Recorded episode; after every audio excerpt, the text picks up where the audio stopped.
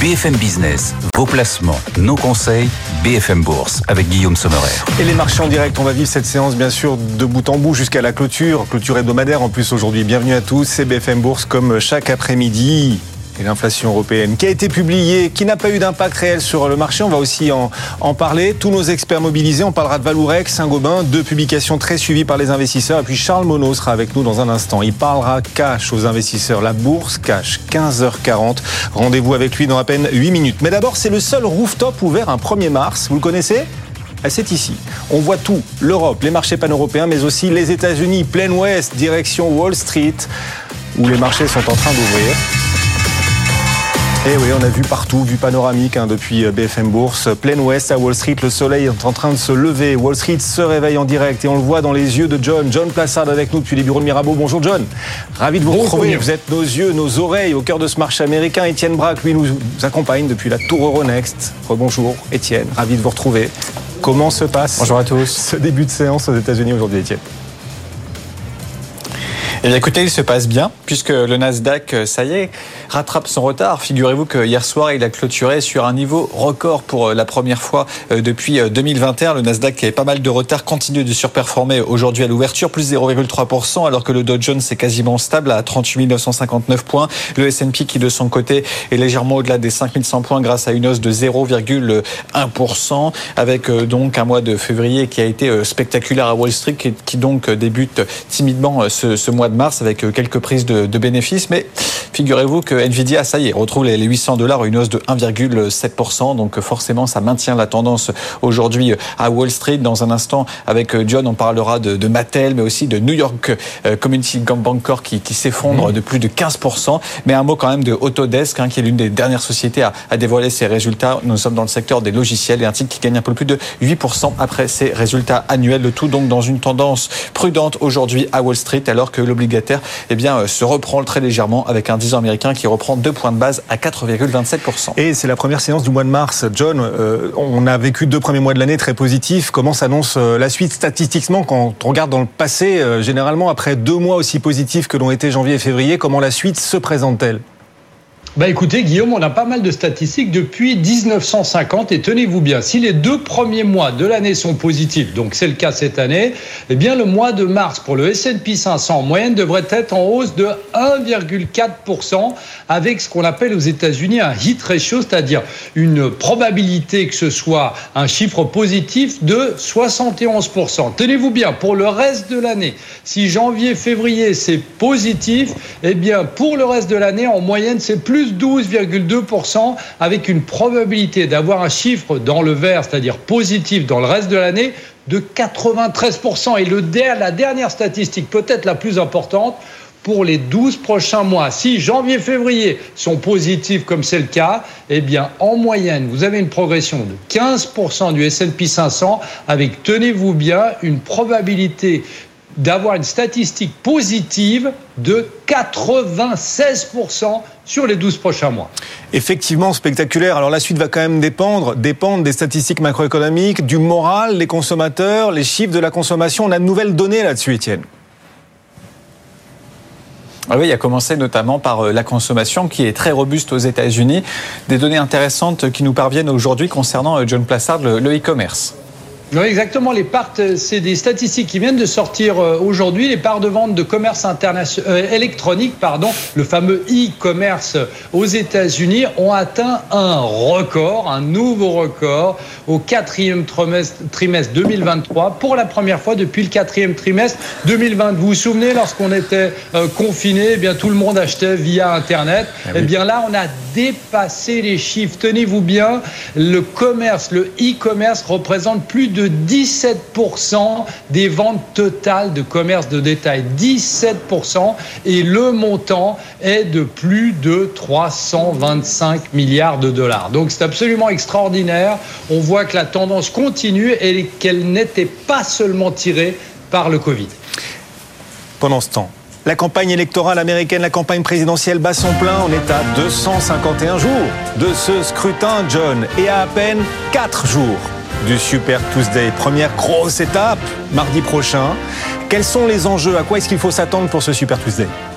Bah écoutez, c'est totalement crucial et pour Joe Biden et surtout Donald Trump, puisque plus d'un tiers des nombres total de délégués disponibles pour les primaires présidentielles républicaines et démocrates seront attribués mardi. Vous avez 16 États qui vont voter. Du côté républicain, c'est 854 délégués qui seront en jeu. Du côté démocrate, c'est 1420 délégués. Vous savez, tous les États et chaque parti vote différemment. Et si on regarde du côté de Donald Trump, eh bien, pour l'instant, il a 122 délégués. Alors, vous me direz, c'est pas beaucoup puisqu'il en a besoin encore pour être nommé au niveau républicain de 1093 délégués, mais euh, potentiellement il pourrait avoir une grande partie ce mardi. Et de l'autre côté, eh bien Joe Biden, pour l'instant à 210 délégués, euh, il doit en avoir 1968 en tout. Il ne pourra pas crier victoire mardi, même s'il raflait absolument tout, hmm. mais euh, le 19 mars au plus tard, eh bien,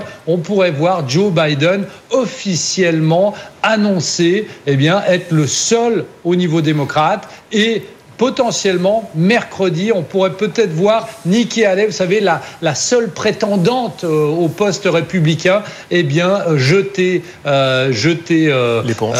Ah, jeter l'éponge, j'allais dire jeter l'encre, mais jeter l'éponge, euh, et puis déclarer euh, Donald Trump euh, comme étant le seul candidat au niveau républicain. Et oui, première grande bascule mardi prochain, le Super Tuesday. On évoquait aussi hier la popularité de Michelle Obama. Michelle Obama reste extrêmement populaire dans l'électorat américain et pas que chez les démocrates.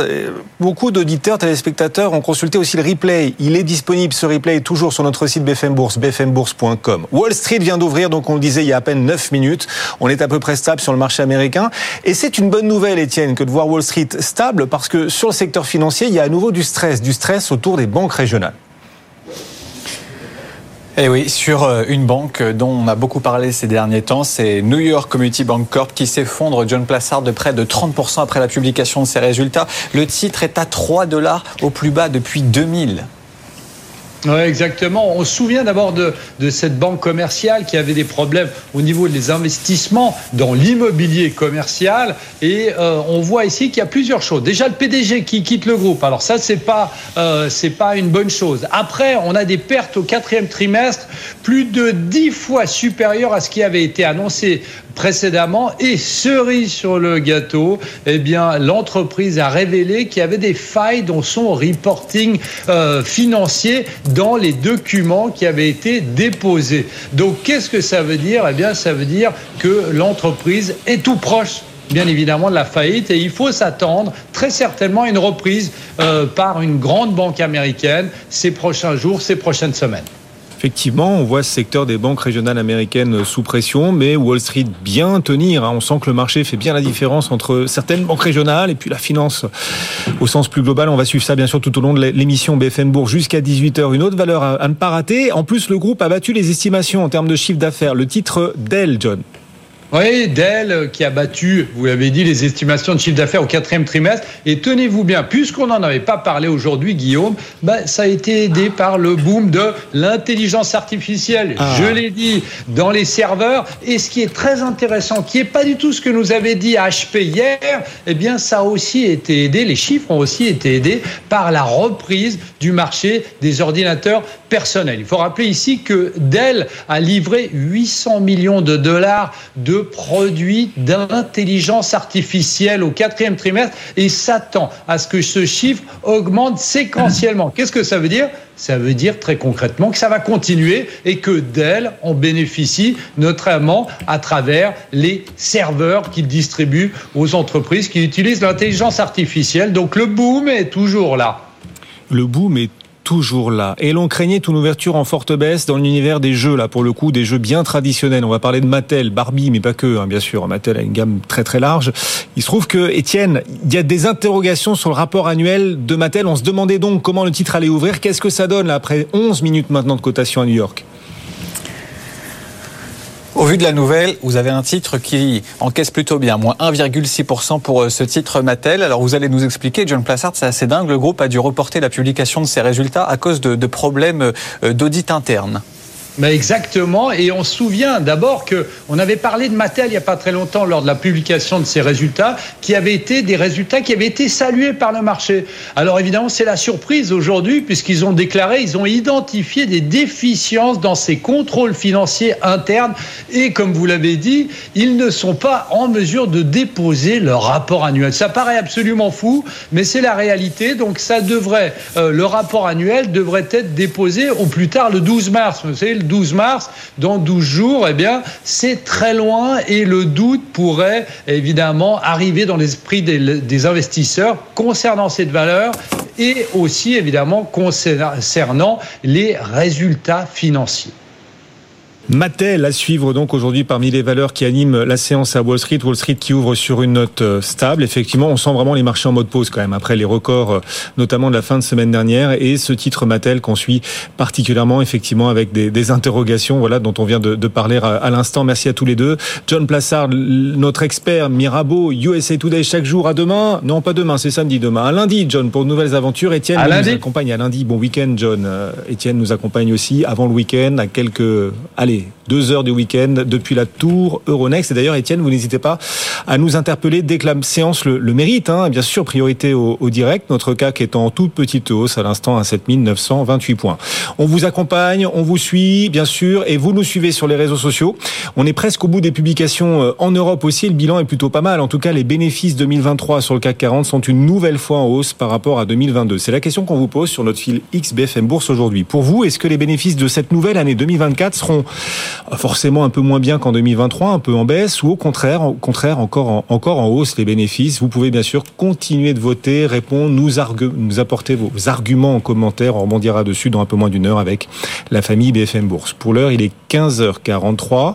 Charles Monod nous rejoint pour la Bourse Cash. Bonjour Charles. Guillaume, bonjour. Président de Monocle Asset Management.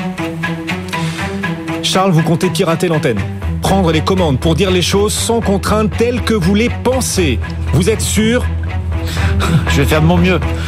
Pour vous, Charles, et c'est le message que vous venez passer aux investisseurs, pour vous, Nvidia, c'est no way, danger, car un seul client représente quasiment 20% de ses ventes. Nvidia, c'est danger.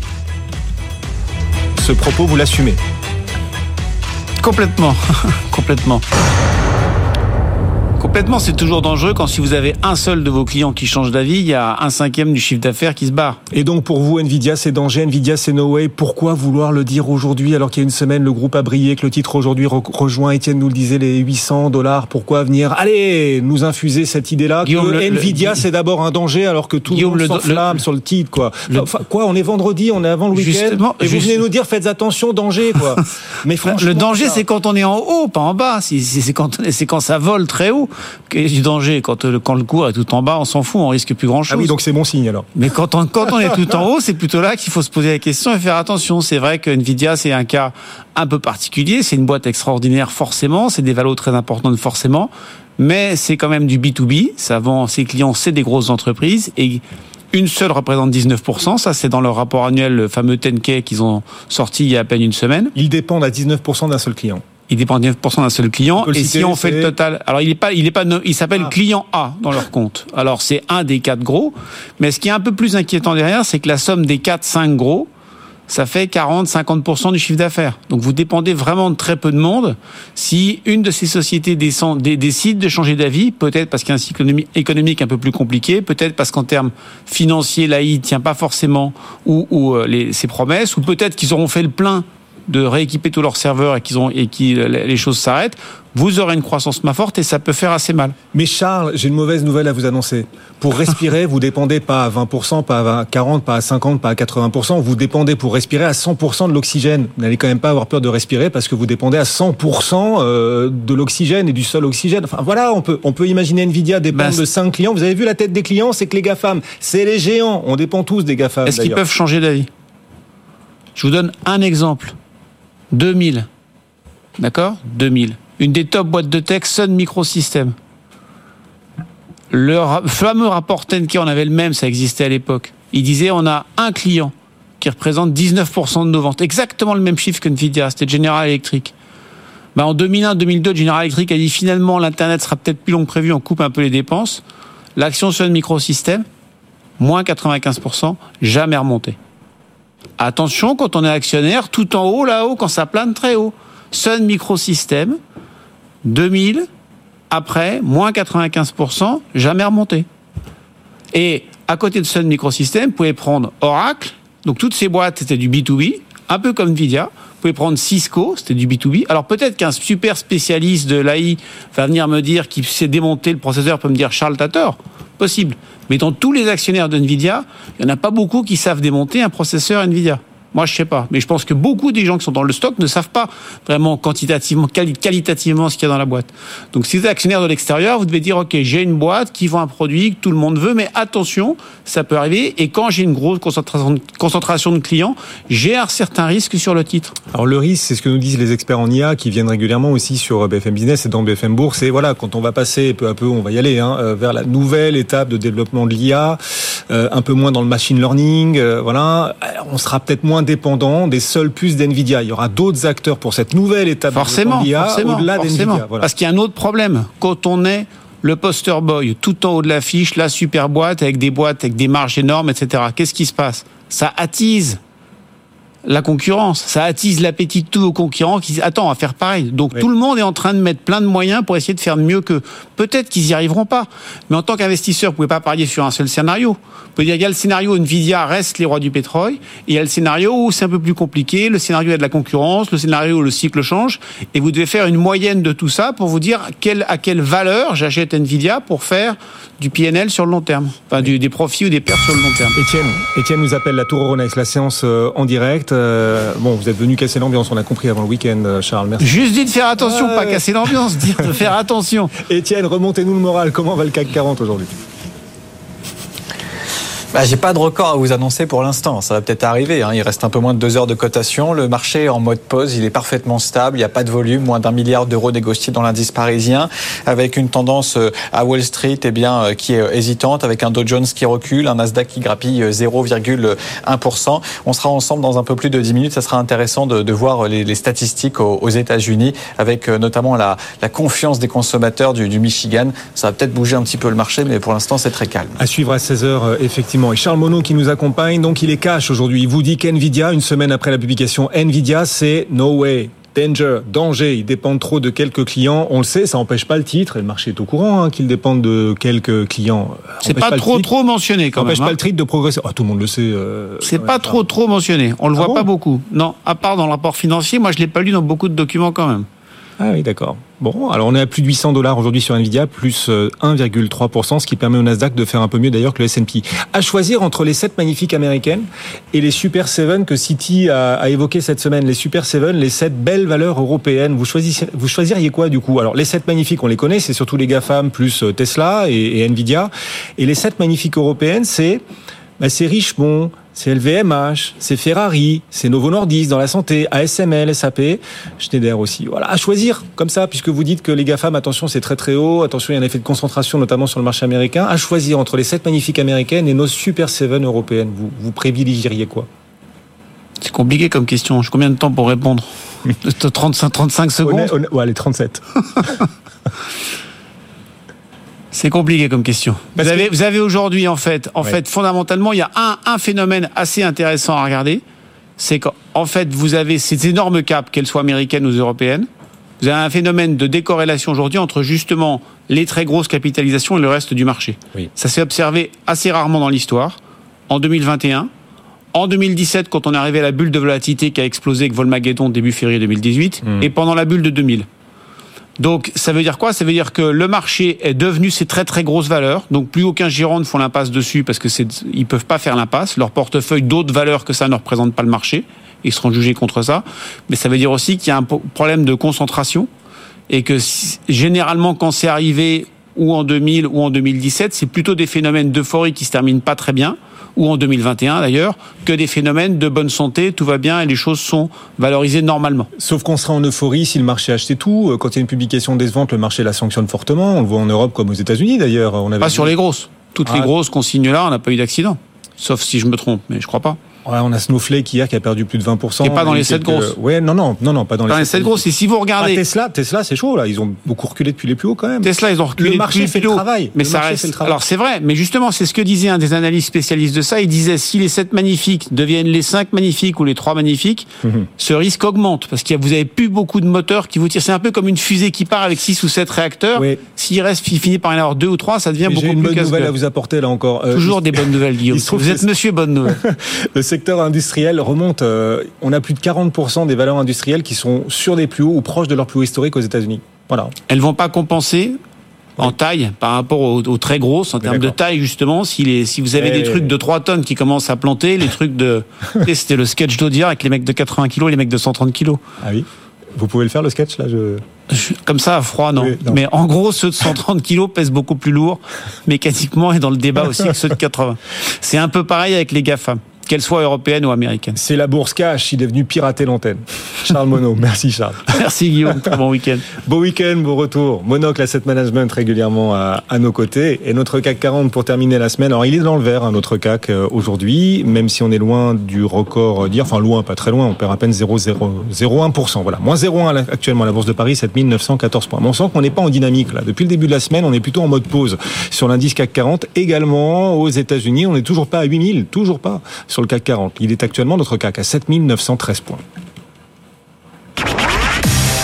BFM Bourse, vos placements, nos conseils sur BFM Business. Et chaque vendredi à cette heure-ci, un petit pas de côté aussi pour parler de l'ensemble de vos placements. Vos questions trouvent ici leurs réponses. Valérie Benz nous rejoint. Bonjour Valérie. Bonjour Guillaume. Pour le département études patrimoniales de l'UFF, beaucoup de questions. Est-ce que vous êtes prête? Ça y est, on est prêt. On y va. Valériane qui nous écrit Est-ce que je peux, nous demande Valériane, récupérer les fonds placés sur le plan d'épargne retraite de mon enfant mineur? Tiens.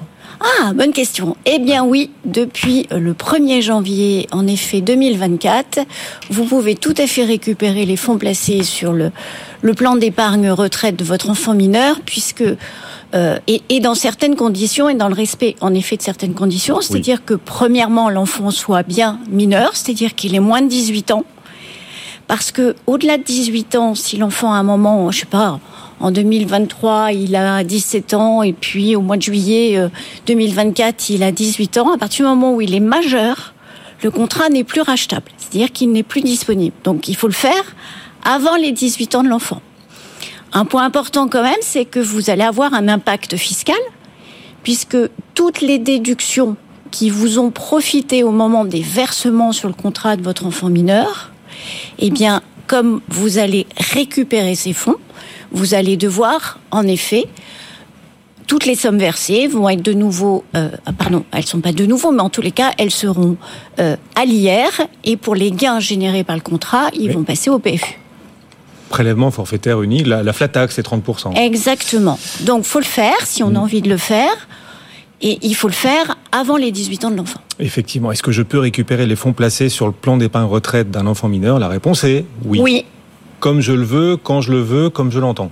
Voilà. Bah, enfin, en respectant les conditions que vous venez de citer quand même. absolument. Bon, cette question de Valériane. Valériane, vous avez la réponse à votre question. Euh, juste un petit mot de la Banque nationale suisse. Son président annonce son départ pour le mois de septembre prochain. C'est euh, une énorme surprise. Le franc suisse recule aujourd'hui à un plus bas de 13 semaines. Le franc suisse face à l'euro. Le franc suisse est-il encore une valeur refuge? Vous nous demandez aussi si le franc suisse est une valeur refuge. Vous nous avez envoyé des questions depuis ce matin. On va répondre dans la prochaine demi-heure de BFM Bourse. Restez bien à, à l'écoute. Autre question qu'on a reçue. Alors cette fois, ça concerne l'assurance vie. Évidemment, ça reste l'un des placements préférés des Français. André nous écrit Est-il possible, c'est pour vous, hein, Valérie, est-il possible de changer ma clause bénéficiaire sur mon contrat d'assurance vie? Est-ce que je m'expose à certains risques si je change cette clause bénéficiaire? Alors oui, euh, si jamais vous étiez en situation, euh, je dirais, d'être, on va regarder les circonstances et l'impact Donc Oui. si vous êtes en situation, on dira, dans un premier temps, dans des circonstances qui pourraient être qualifiées vulnérables. Imaginons, vous, vous êtes informé que vous êtes atteint d'une grave maladie, vous modifiez peu de temps malheureusement avant de disparaître votre clause bénéficiaire. Vous êtes donc, euh, dans ce cas-là, euh, quelque part peut être vulnérable. Et si l'un des bénéficiaires se sent lésé, il va pouvoir euh, monter au créneau et essayer de faire valoir ses droits en disant euh, finalement cette décision elle a été prise en situation de vulnérabilité, les circonstances n'étaient pas réunies. Et, et, et donc remettre en cause en effet la clause bénéficiaire. Et à ce moment-là, bien évidemment, les fonds risquent d'être bloqués très longtemps chez l'assureur. C'est le juge qui va devoir trancher. Donc on dit toujours modifier une clause bénéficiaire il faut le faire quand on est en bonne santé, au bon moment. Et puis il y a aussi un autre risque, et c'est pas le moindre parce que là c'est celui de l'administration fiscale. C'est-à-dire que si vous modifiez votre clause bénéficiaire, toujours pareil, à la veille, euh, entre guillemets, de mourir, ou un moment où vous avez en effet des, gros soucis de santé, que malheureusement vous, vous, vous décédez précipitamment. Oui, c'est pas très drôle, mais autant autant le dire.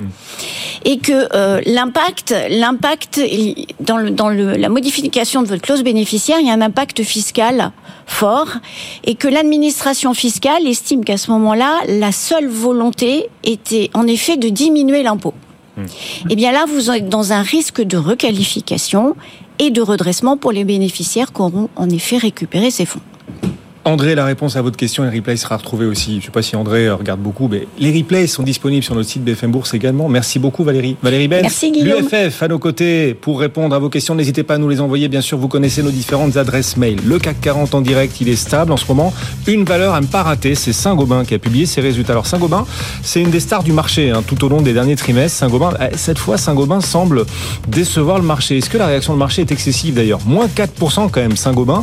On consacre un article aujourd'hui à cette publication Saint-Gobain aux perspectives du groupe sur notre site bfmbourse.com. Vous pouvez bien sûr le consulter. On en reparlera d'ailleurs dans un instant, juste après la pause. On se retrouve dans, allez, 1 minute 30. À tout de suite.